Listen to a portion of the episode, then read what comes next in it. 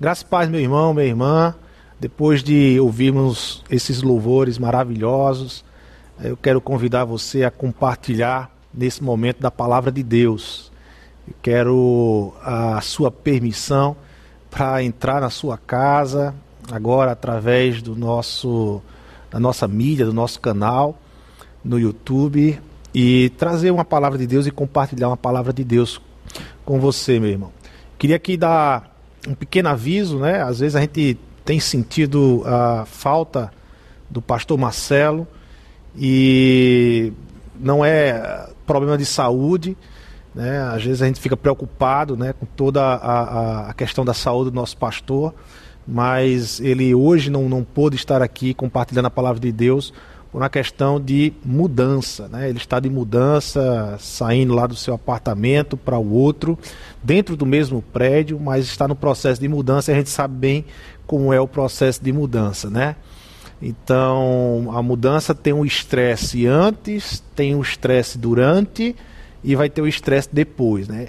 Então, nesse momento, certamente ele está rodeado de várias caixas né? e bem atarefado descobrindo cada cacho que tem e reorganizando lá é, esse novo local e que Deus assim, é, Pastor Marcelo, lhe dê muitos anos nesse novo local. Né? Você tem um descanso aí de mudança, meu irmão. É, então é, é, esse é o motivo do Pastor Marcelo não estar aqui conosco, certo? E eu queria trazer uma palavra de Deus e compartilhar essa palavra de Deus antes de mais nada, eu queria que você ficasse com a Bíblia aberta, porque essa palavra ela não vai se prender a um, a um texto único das Escrituras, mas nós vamos passear pelas Escrituras, ah, do Antigo Testamento ao Novo Testamento, mas ela vai se prender a um tema. Né? Ah, e o tema da mensagem é o Deus que vem. Esse Deus que não desiste da criação, esse Deus que faz presente a criação, esse Deus que criou todas as coisas, mas esse Deus que se faz presente, e, e essa presença que vai progressivamente, à medida que nós vamos lendo as Escrituras, à medida que nós vamos ah, nos inteirando com a narrativa das Escrituras, essa presença ela vai crescendo, ela vai ganhando novos elementos até chegar ao ápice dessa presença, ao ápice dessa proposta de presença de Deus na criação. Tá certo? Então, já vou deixando vocês aí a, a, a sabendo que nós vamos estar é, é, variando em, em vários textos, apesar de estar abordando um tema. É muito importante nós nos conhecermos como povo de Deus. Porque quando eu digo que sou povo de Deus, eu pertenço a Deus, eu pertenço a uma filosofia de vida. Eu pertenço a uma proposta de vida. Isso é muito importante compreender aquilo que Deus quer para a minha vida, aquilo que Deus quer para a sua criação. Quando eu compreendo isso, quando eu, eu compreendo essa proposta de vida, eu, eu me redireciono e me alinho, e, e isso me torna a, a, me dar uma vida mais saudável. É, o, que, o que eu falo de vida saudável? é que, é, apesar das limitações causadas pelo tempo, apesar das lutas, das situações das mais diversas que a vida nos traz e, e nos causa lutas e dificuldades, nós sabemos quem somos e nós sabemos para onde a história está caminhando e nós compreendemos o nosso papel nessa história. Isso é fundamental para eu, eu ter uma relação saudável com a minha época, com o meu tempo.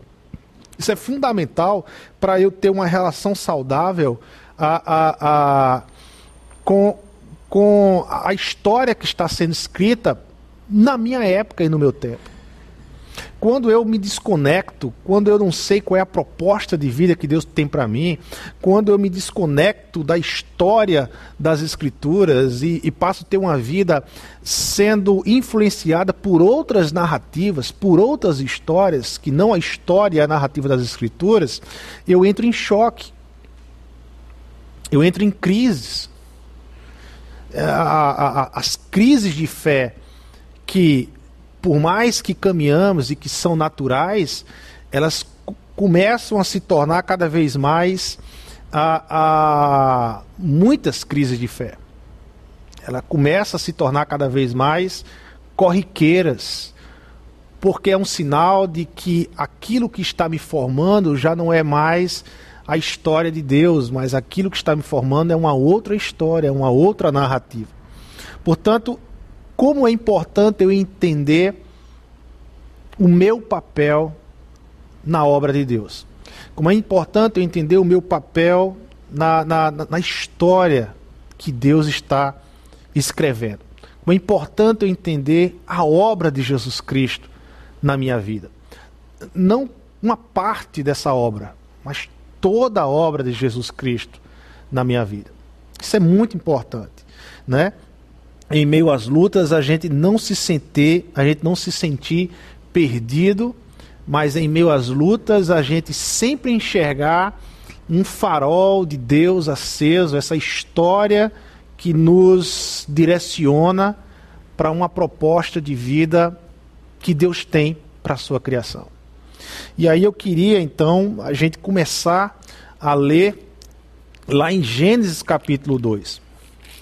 Ah, tudo começa em Gênesis capítulo 1 e Gênesis capítulo 2. Gênesis é o livro do começo, é o início de tudo, é o primeiro passo para eu compreender toda a narrativa, toda a história da humanidade, é o porquê Deus nos criou. Com que característica Deus nos criou. E é, e é maravilhoso você ir lá para Gênesis e perceber a, a como Deus cria o ser humano de uma forma especial e o que é o que o torna especial. Então, a primeira parte, a criação e o seu propósito, e o elo perdido. Nós precisamos entender a proposta da criação de Deus, nós precisamos entender esse elo perdido, que nós chamamos de elo perdido aqui, que é o pecado, que é a queda. Tá certo? Então, Gênesis capítulo 1, do 26 ao 27, diz assim: olha só o que o texto diz. E Deus disse: façamos o ser humano a nossa imagem, conforme a nossa semelhança Tenha ele domínio sobre os peixes do mar, sobre as aves do céu, sobre os animais domésticos, sobre toda a terra e sobre todos os animais que rastejam pela terra. Assim Deus criou o ser humano, a sua imagem, a imagem de Deus o criou. Homem e mulher os criou e Deus os abençoou e lhes disse: Sejam fecundos, multipliquem-se, ah, encham a terra e sujeitem-na. Tenham domínio sobre os peixes do mar, sobre as aves do céu e sobre todo animal que rasteja na terra. Deus criou a humanidade de uma forma especial.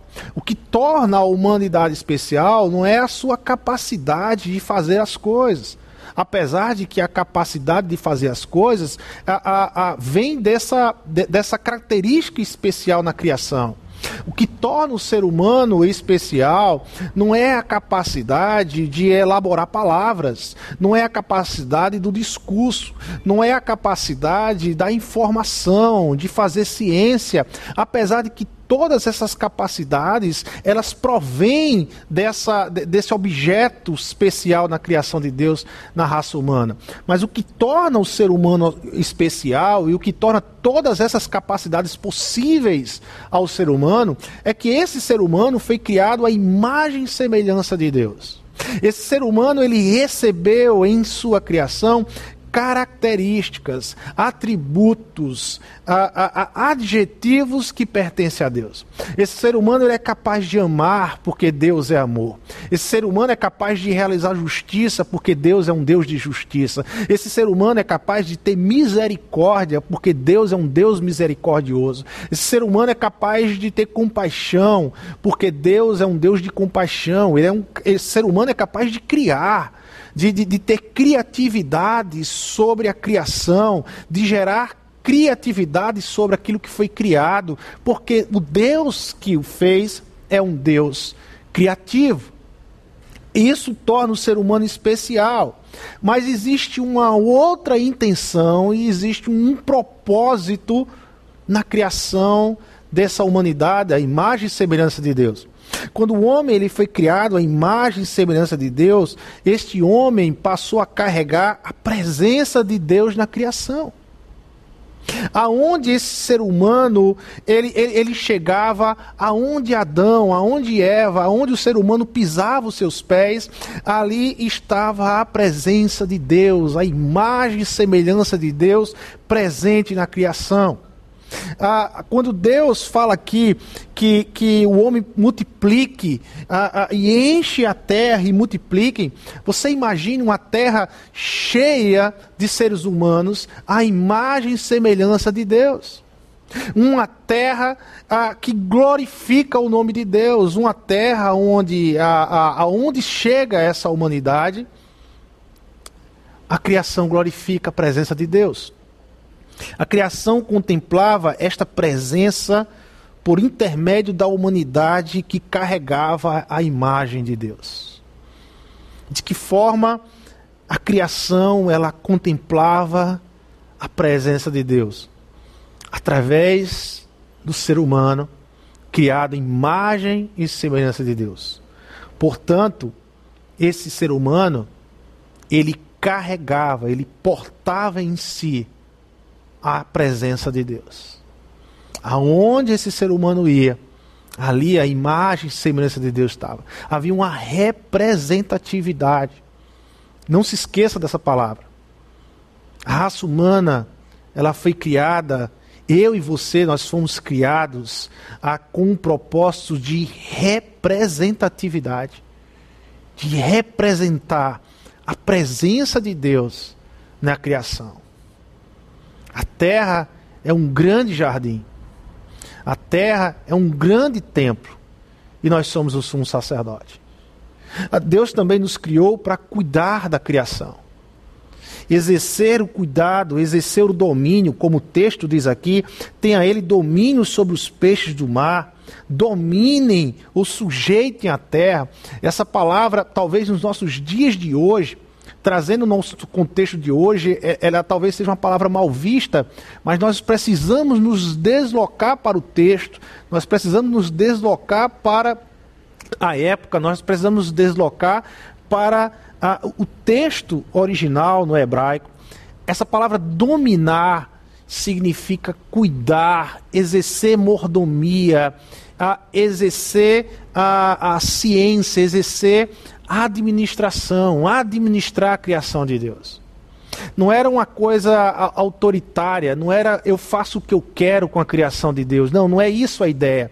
Mas a ideia é de que nós fomos colocados também na terra com uma proposta de cuidar.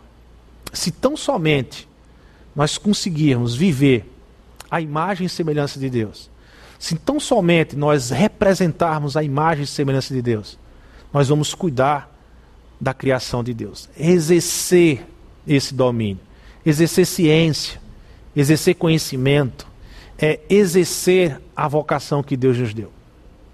Então, essa é a proposta de Deus com a sua criação.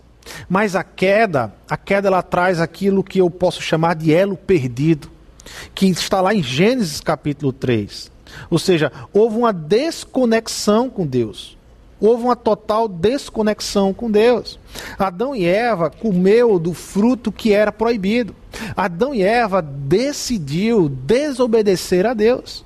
Adão e Eva comeu do fruto, que a Bíblia fala do fruto do bem e do mal. Adão e Eva decidiu realizar o seu próprio caminho ético.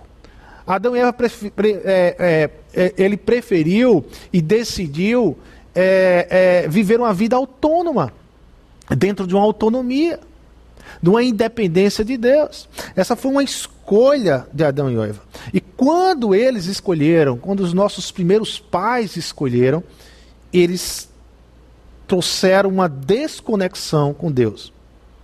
Agora, depois da queda, havia uma necessidade de se formar um novo caminho para a relação com Deus, porque essa relação foi quebrada. Vocês lembram no texto lá de Gênesis capítulo 3 que Adão e Eva foi posto para fora do jardim. A relação de Deus, a relação íntima de Deus com Adão e Eva foi quebrada. E Adão e Eva aqui representa a humanidade. Havia uma representatividade sobre Adão e Eva. E isso foi quebrado. Logo após Deus revelar as consequências do pecado, lá em Gênesis capítulo 3, onde Deus vai revelar toda a consequência do pecado do, homem, de Adão e Eva, ele demonstra sua graça. Ele traz e ele faz introduzir na terra, a, a, na sua criação, um elemento pela qual ele iria restaurar a terra. Veja lá Gênesis 3, 21. Gênesis 3, 21. Olha o que a palavra diz. O Senhor Deus fez roupas de pele com as quais vestiu Adão e sua mulher. Adão e Eva estavam com vergonha e Deus agora fez roupas de pele. Ora, Deus poderia fazer roupas de seda? Poderia, o bicho da seda já existia na criação. Deus poderia fazer roupas com folhas? Poderia. Mas a Bíblia diz e nos informa que o Senhor Deus fez roupas de peles com as quais vestiu Adão e sua mulher.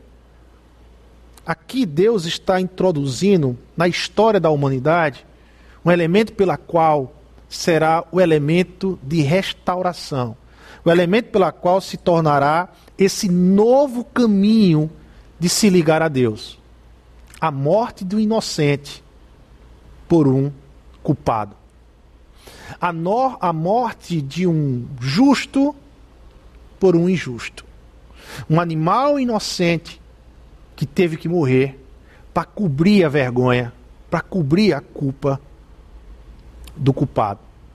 Deus introduz na história da humanidade, a partir daqui de Gênesis 3:21, aquilo que será o evangelho.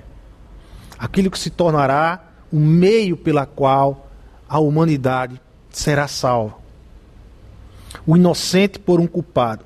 O Senhor Deus fez essas roupas, mas há mais graça nesse texto também. Há, há, uma parte desse texto em que muitas vezes nós interpretamos como se fizesse parte do, das consequências do pecado do homem com Deus, mas não é. Na verdade, é graça de Deus. É o texto que se encontra lá quando, quando Deus expulsa o homem do Éden. Veja, verso 23: Por isso o Senhor Deus o lançou fora do jardim do Éden para cultivar a terra da qual havia sido tomado. E depois de lançar fora o homem, Deus colocou querubins a leste no jardim do, do jardim do Éden e uma espada flamejante que se movia em todas as direções para guardar o caminho da árvore da vida. Ah, depois de cobrir o homem e de introduzir então um elemento central do evangelho, Deus expulsou o homem do jardim, para que esse homem não tivesse acesso à árvore da vida. Para algumas pessoas, esse texto é, é como se fosse uma consequência má do pecado, mas se você observar bem o texto, isso aqui é graça de Deus. Porque no estado que o homem estava, no estado de rebelião, no estado de pecado, se Adão e Eva comessem da árvore da vida, esse estado de rebelião permaneceria para sempre. Deus livra a humanidade desse estado permanente de rebelião ao expulsar Adão e Eva do jardim do Éden. Porque Deus já tinha um plano para a humanidade, que era o evangelho, anunciado um pouco antes, ou introduzido ali um pouco antes da sua ideia. A expulsar o casal, Deus não permitiu então que esse casal a, a, a começo do fruto da vida eterna que o deixaria a humanidade em condenação eterna. É graça de Deus. Então veja, mesmo em meio a uma consequência de pecado que Gênesis 3 vai tratar, mesmo em meio a uma narrativa de pecado que Gênesis 3 vai tratar, Gênesis mostra, Gênesis 3 mostra a graça de Deus, o cuidado de Deus, o plano de Deus para a humanidade, a restauração dessa humanidade, a restauração dessa representatividade, da imagem e semelhança de Deus que agora foi perdida, Deus pretende reconectá-la de volta. E o que nós olhamos em todo o Antigo Testamento é esse Deus que vem. É, é característico ah, desse Deus se fazer presente na sua criação. Ele, ele não deixou de querer, ele não deixou de desejar se fazer presente na sua criação. Como lá em Gênesis 3, verso 8 e 9, quando a palavra de Deus diz que Deus ele, ele andava pela tarde com Adão e Eva. Ao ouvirem a voz do Senhor Deus que andava no jardim, quando soprava o vento suave da tarde, o homem e sua mulher se esconderam da presença do Senhor Deus entre as árvores do jardim. E o Senhor Deus chamou o homem e lhe perguntou: Onde você está? Onde você está? Veja, a, a, não é Deus que se esconde do homem, é o homem que se esconde de Deus. Esse Deus que vem, esse Deus que entra pelas tardes no jardim para se encontrar com esse homem, ah, dessa vez ele se depara com um homem que se esconde.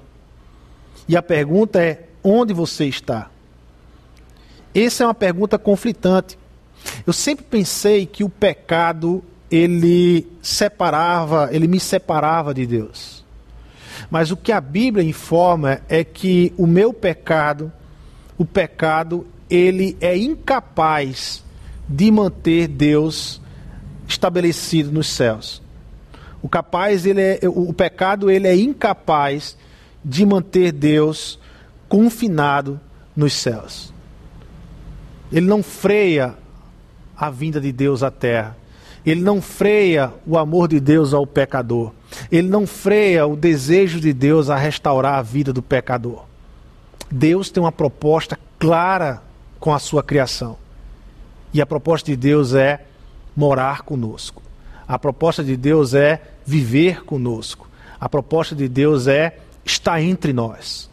Essa é uma proposta clara, que percebemos desde o Éden e durante todo o Antigo Testamento, durante toda a leitura do Antigo Testamento, nós vamos nos deparar com esse tema muito claro.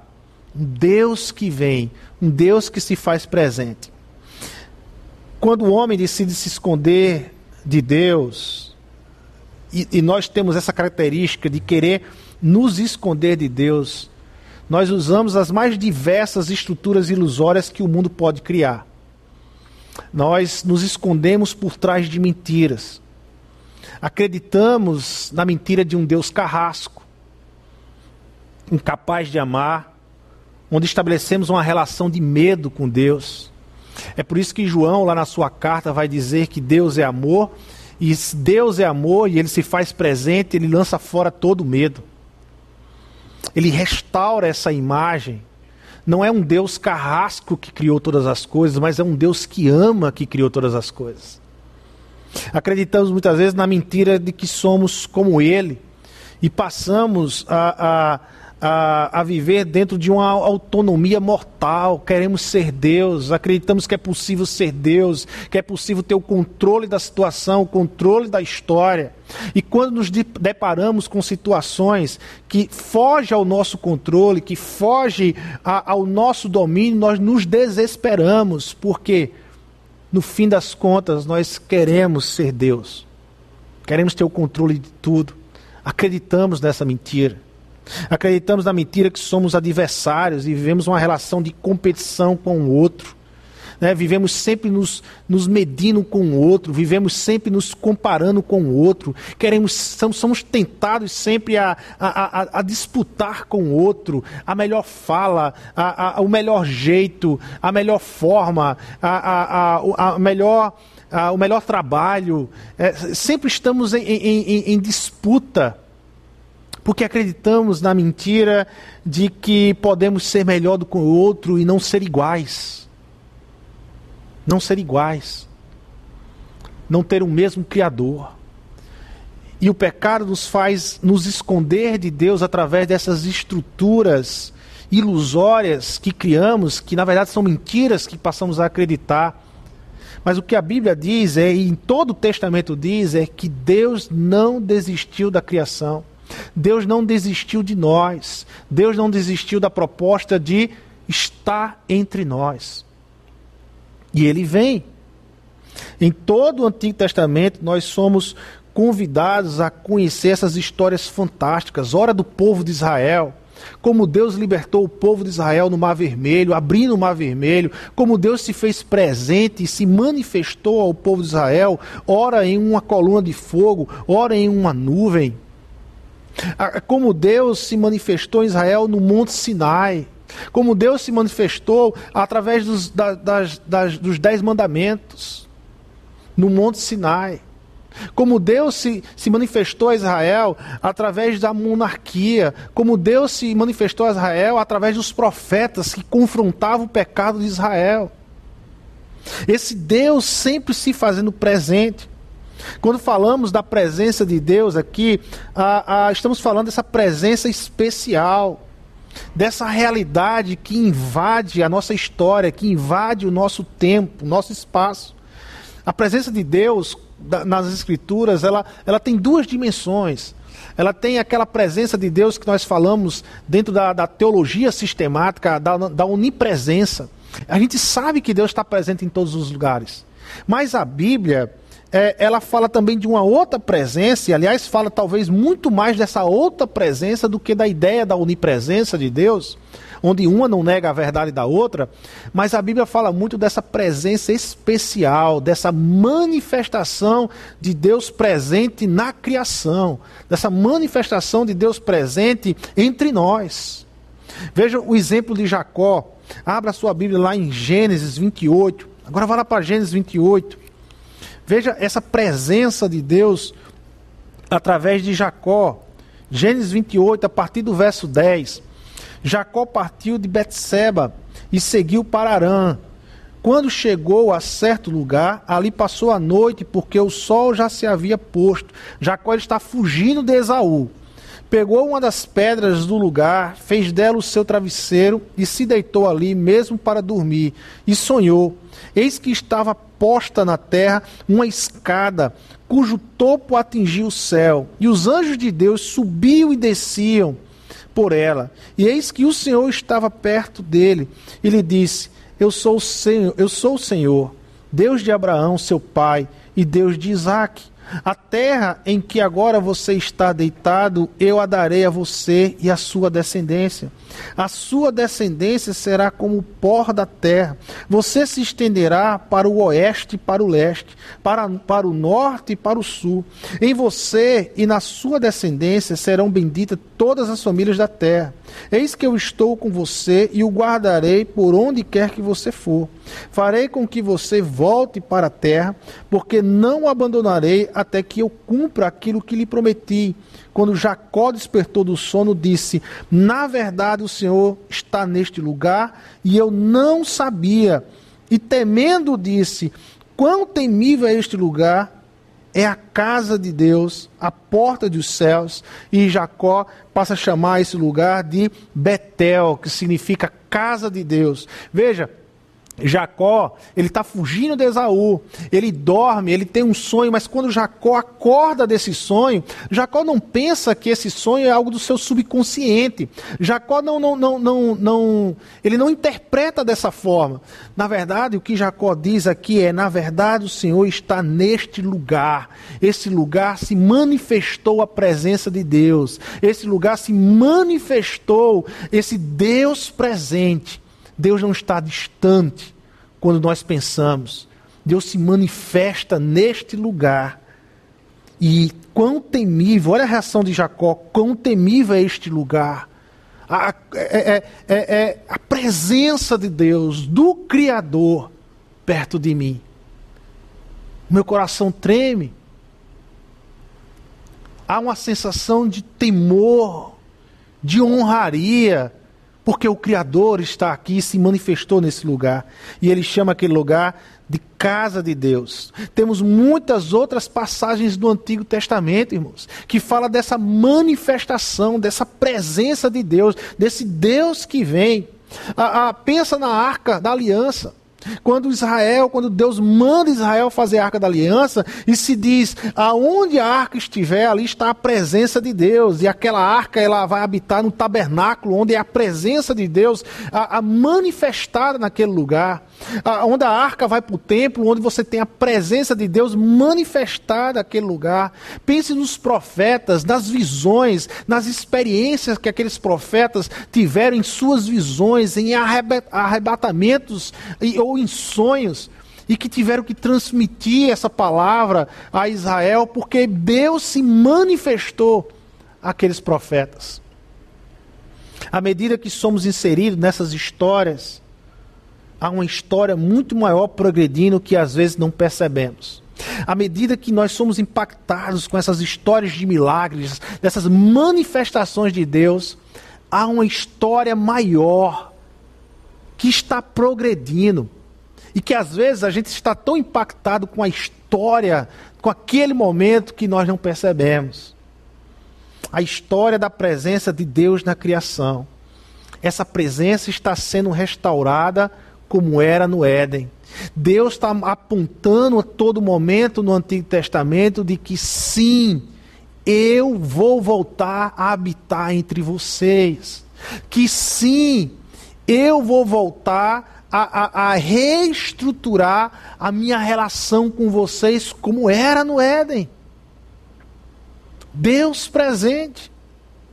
E aí, essa história que progride no Antigo Testamento chega ao seu ápice, onde Deus encarna na pessoa de Jesus Cristo.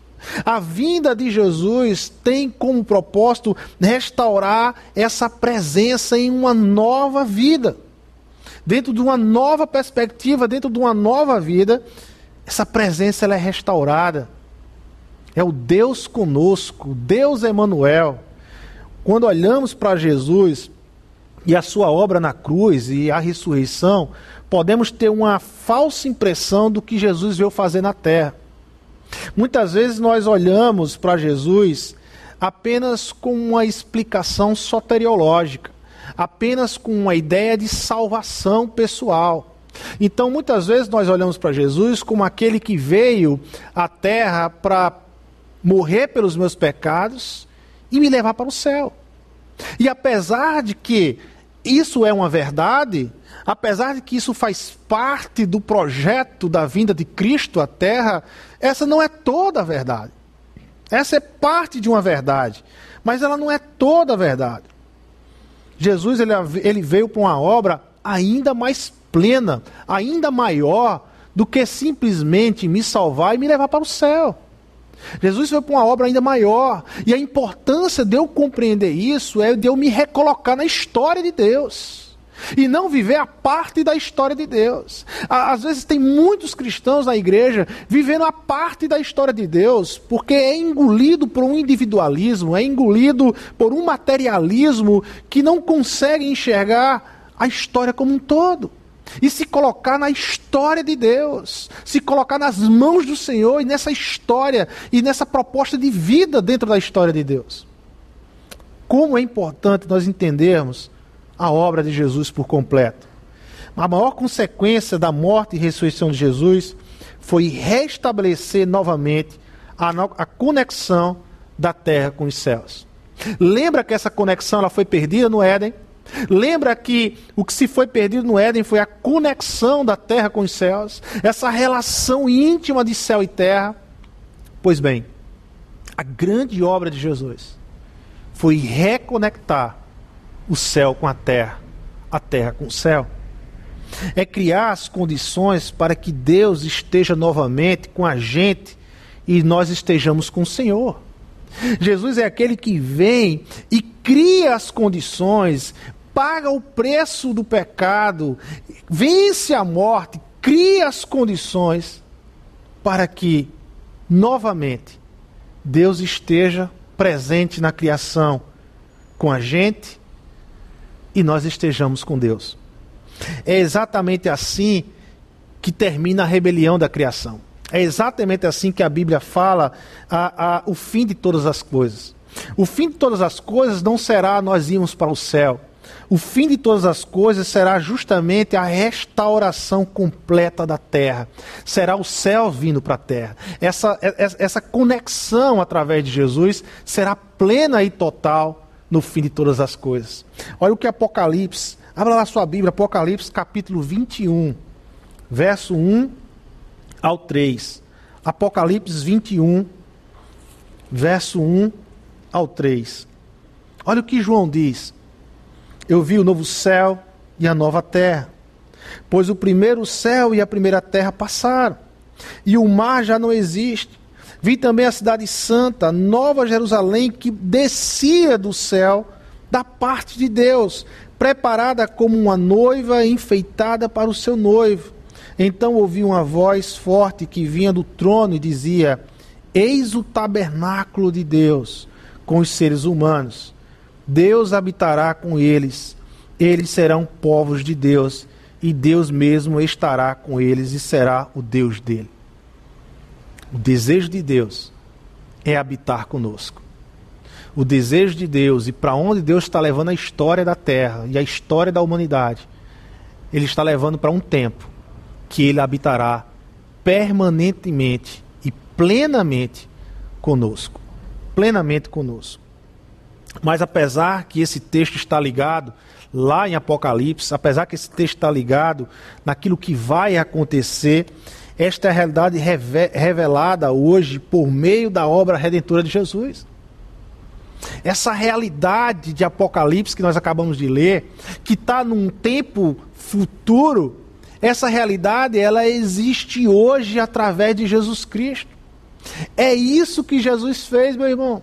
Jesus ele traz um poder que está no futuro. Jesus ele traz uma presença que está no futuro. Jesus ele traz uma realidade que está lá em Apocalipse e ele traz para hoje, para o presente momento no coração de muita gente. Este tempo já foi inaugurado por Jesus. Com a vinda de Jesus chegou até nós o reino de Deus. Jesus ele é o reino de Deus. Jesus ele se confunde com o reino de Deus, ele se funde com o reino de Deus. Falar de reino de Deus é falar de Jesus. Falar de Jesus é falar de reino de Deus. Quando eu digo que Jesus veio, Jesus, eu, eu estou dizendo que o reino de Deus chegou à terra. A ideia de plenitude aqui, às vezes, ela é mal interpretada e nós temos que observar melhor. Então, algumas pessoas é, a, a, falam de que ah, mas o reino ainda não é pleno. Ah, o que é que você quer dizer com isso? O que é que você quer dizer com plenitude? Ou o que é que você pensa de plenitude? Plenitude aqui significa que a totalidade da revelação do que se é ainda não ocorreu. Está em um processo, mas já é uma realidade. O reino de Deus pleno, ele já é uma realidade na terra, porém essa revelação ainda não é plena. O que não é pleno é uma revelação, mas o reino de Deus Jesus já trouxe à terra. Ele trouxe com ele esse reino. Ele planta a semente desse reino. Veja uma, uma parábola do reino para a gente compreender melhor isso.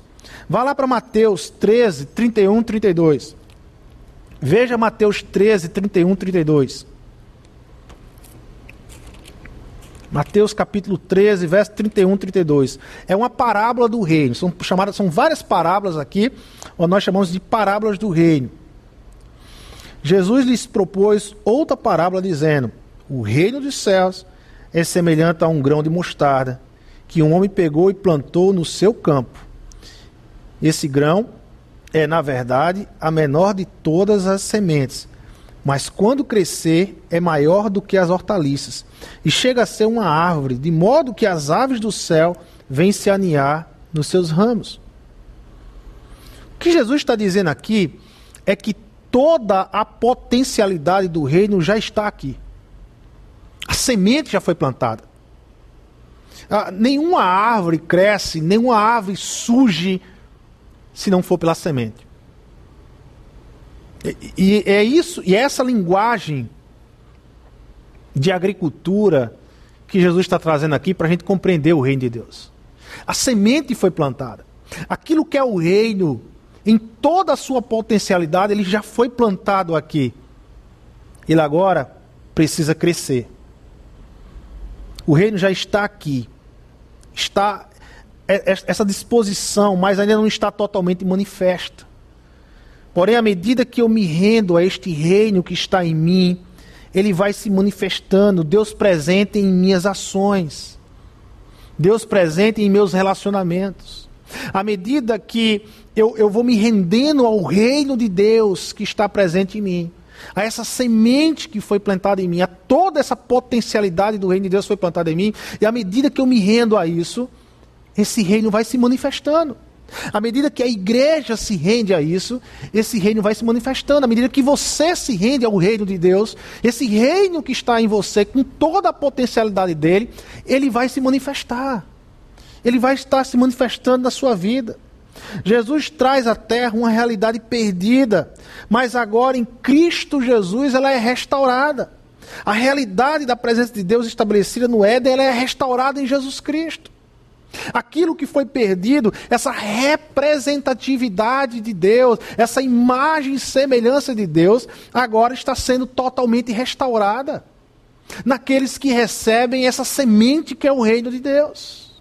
Que apesar de que ainda não está totalmente manifesta, ela está totalmente em nós, em toda a sua potencialidade está em nós. Um último texto, e para a gente caminhar para a ideia desse Deus presente em sua criação, está num texto em João 14. É um texto que fala das muitas moradas João 14, verso 1 e 4. Vamos lá abrir a nossa Bíblia, vamos lá para João 14, verso 1 e 4.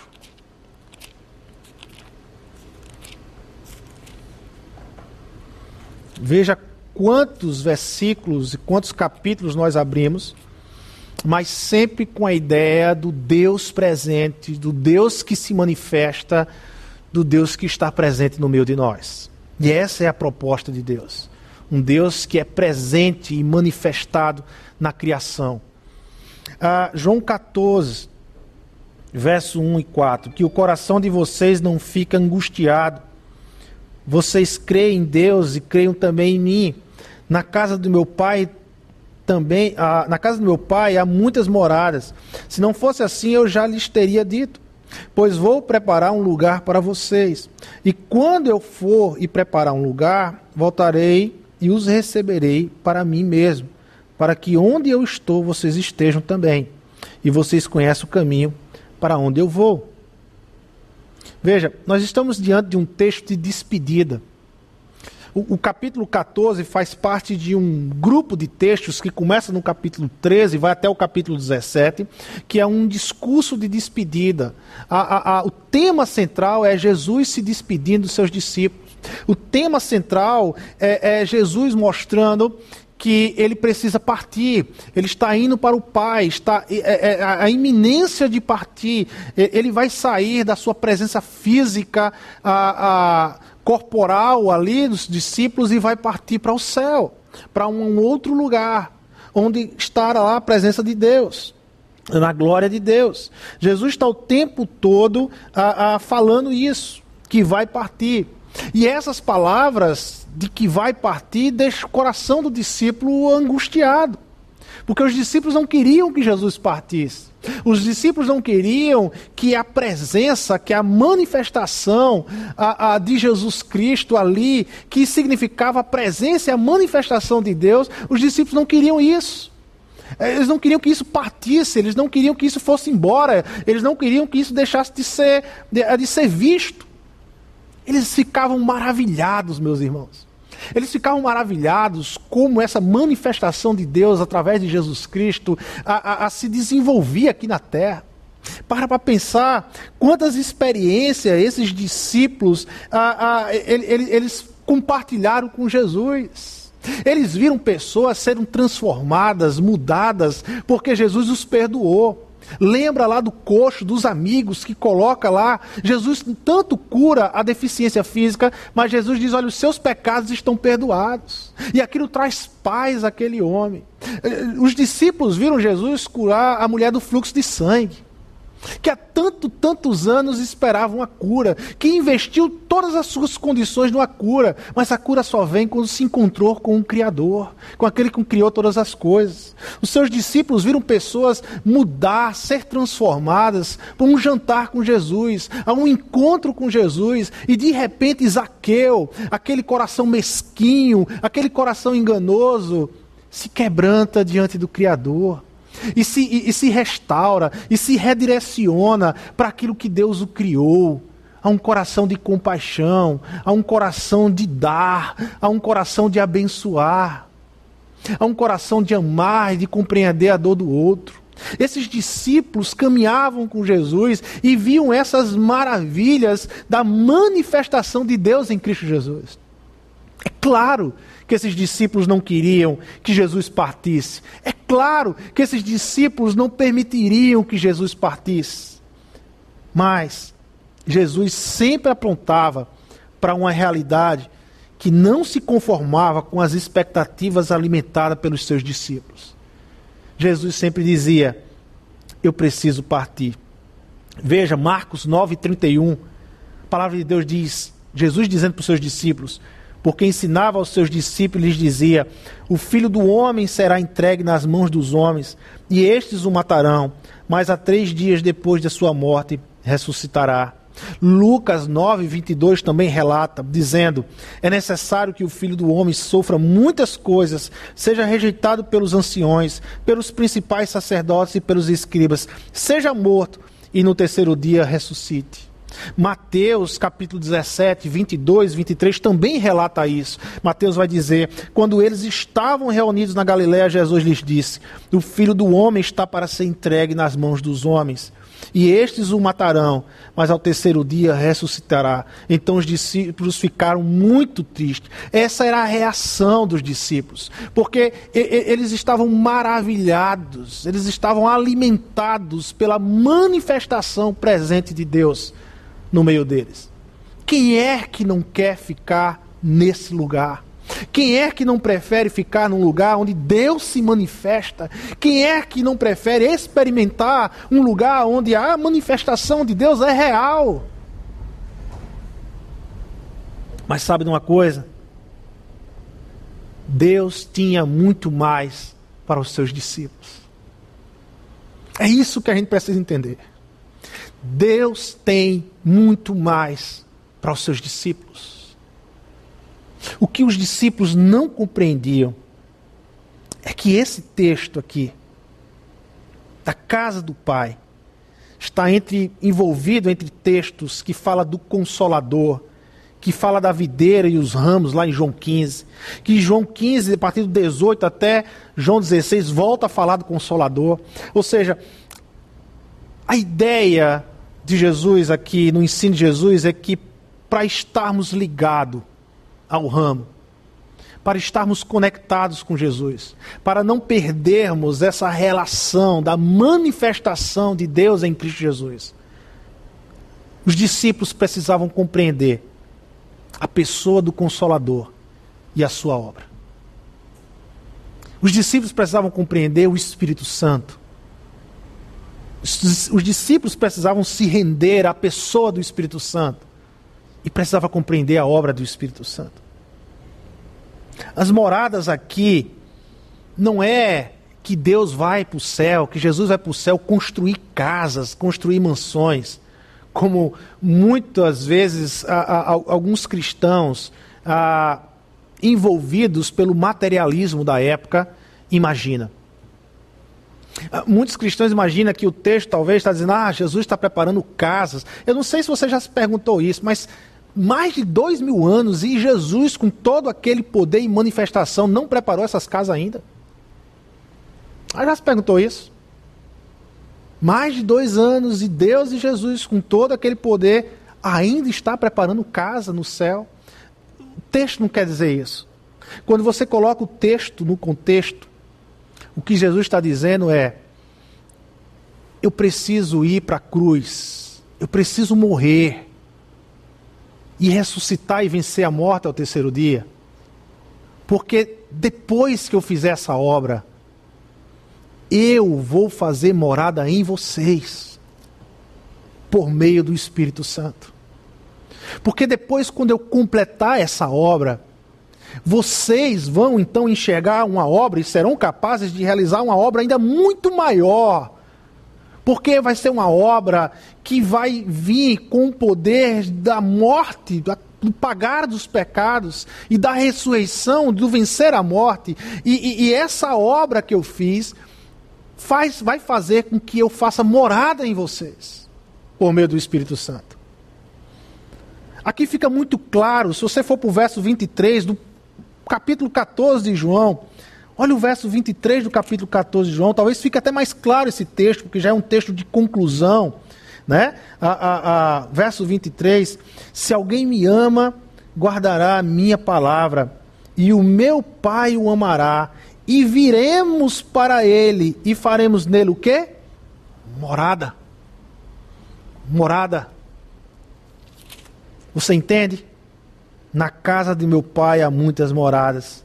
Se não fosse assim, eu já lhes teria dito. Deus tem muito, Deus tem muita morada aqui na terra.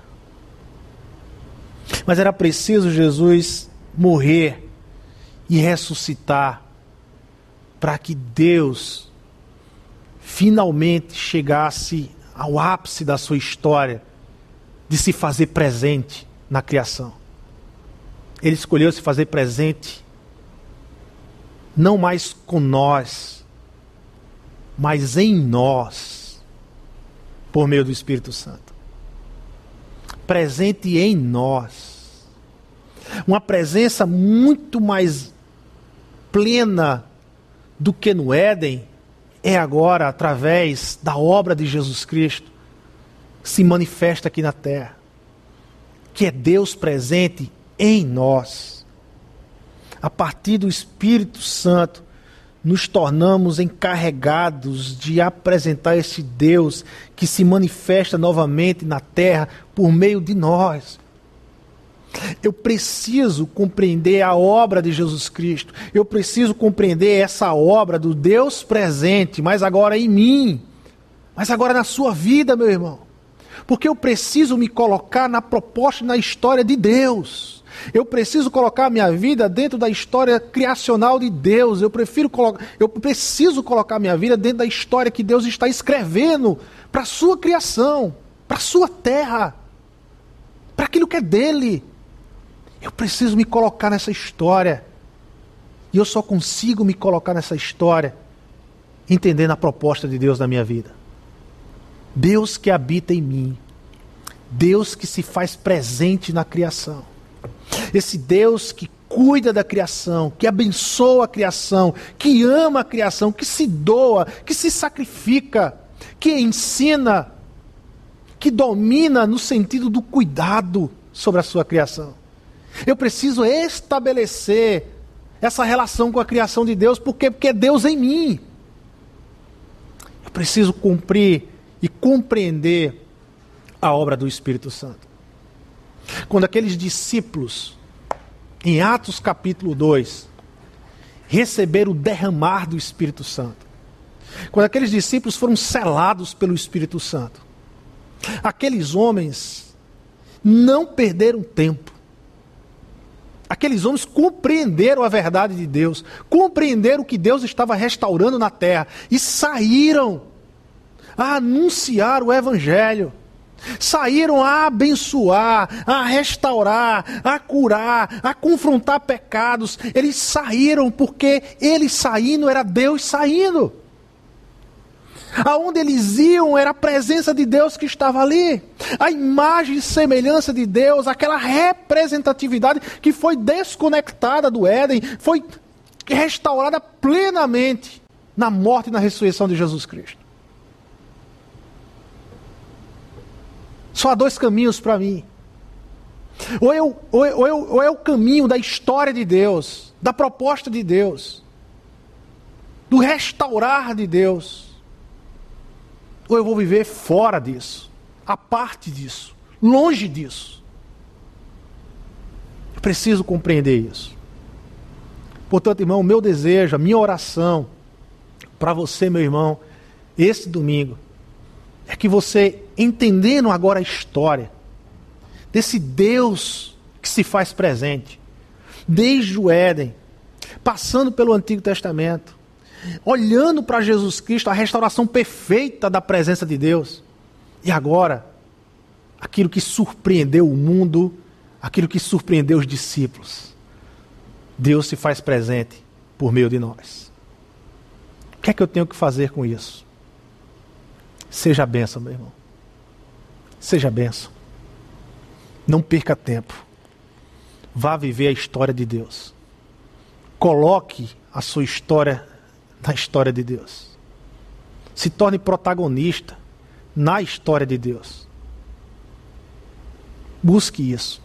Faça isso. Se forme por essa história. Permita que o Evangelho, permita que essa história maravilhosa, linda, ela lhe forme, forme o seu coração. E responda ao mundo com essa história. A partir dessa história. Desse amor que lhe envolveu ao ponto de viver em você. Que o amor de Deus, que a graça do nosso Senhor Jesus Cristo e que a comunhão e a transformação e renovação que vem do Espírito Santo continue na minha vida e na sua vida, meus irmãos, por toda essa semana. Deus o abençoe.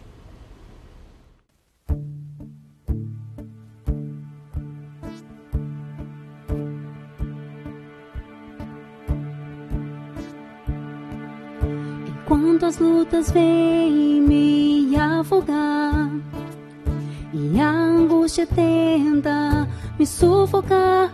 O teu amor aquece o meu coração. Enquanto o medo quer me paralisar e a incerteza me fazer voltar, o teu amor sustenta o meu caminhar. Ele está conosco. Ao meu lado estás, sempre perto tu estás, mesmo em meio à dor estás. Na bonança tu estás, tempestades tu estás,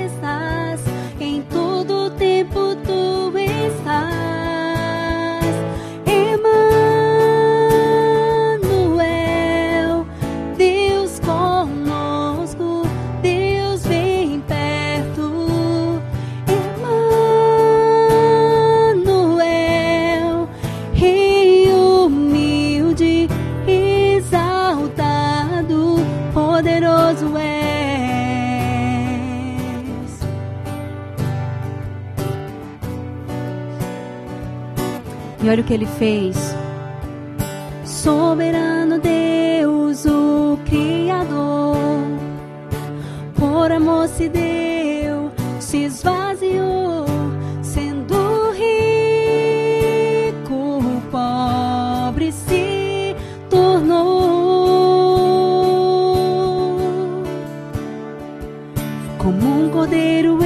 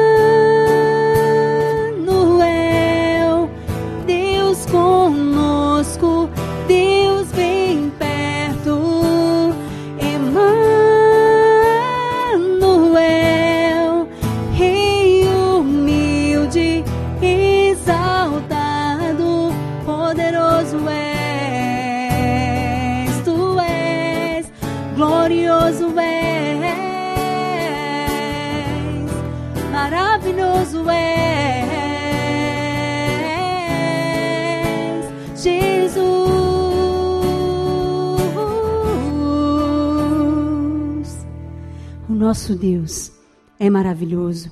Ele é o Deus Emanuel. Ele está conosco. Irmãos, fiquem na paz do Senhor. Que o Senhor nos dê uma semana maravilhosa, que nós possamos crer que o nosso Deus está conosco, tirando todo medo, porque a palavra do Senhor fala: o amor lança fora todo medo. Amém? O nosso Deus é um Deus de promessas. Cantemos a esse Deus.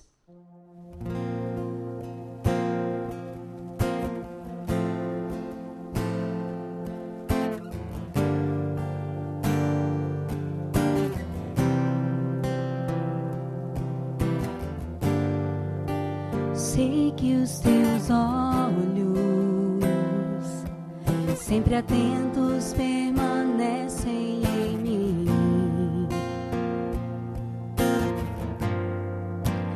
E os teus ouvidos são sensíveis para ouvir meu clamor. Posso até chorar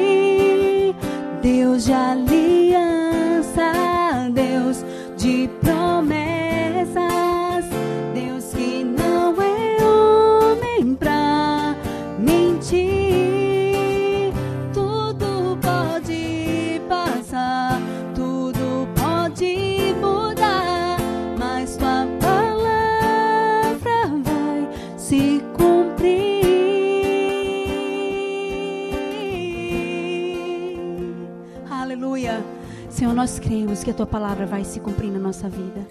E na tua palavra fala que o Senhor está conosco todos os dias de nossas vidas, até a consumação dos séculos. Amém. Irmãos, que vocês tenham uma boa semana. Que Deus abençoe, traga paz, traga tranquilidade, traga sustento, traga tudo de que nós necessitamos, porque Ele é bom. Aleluia.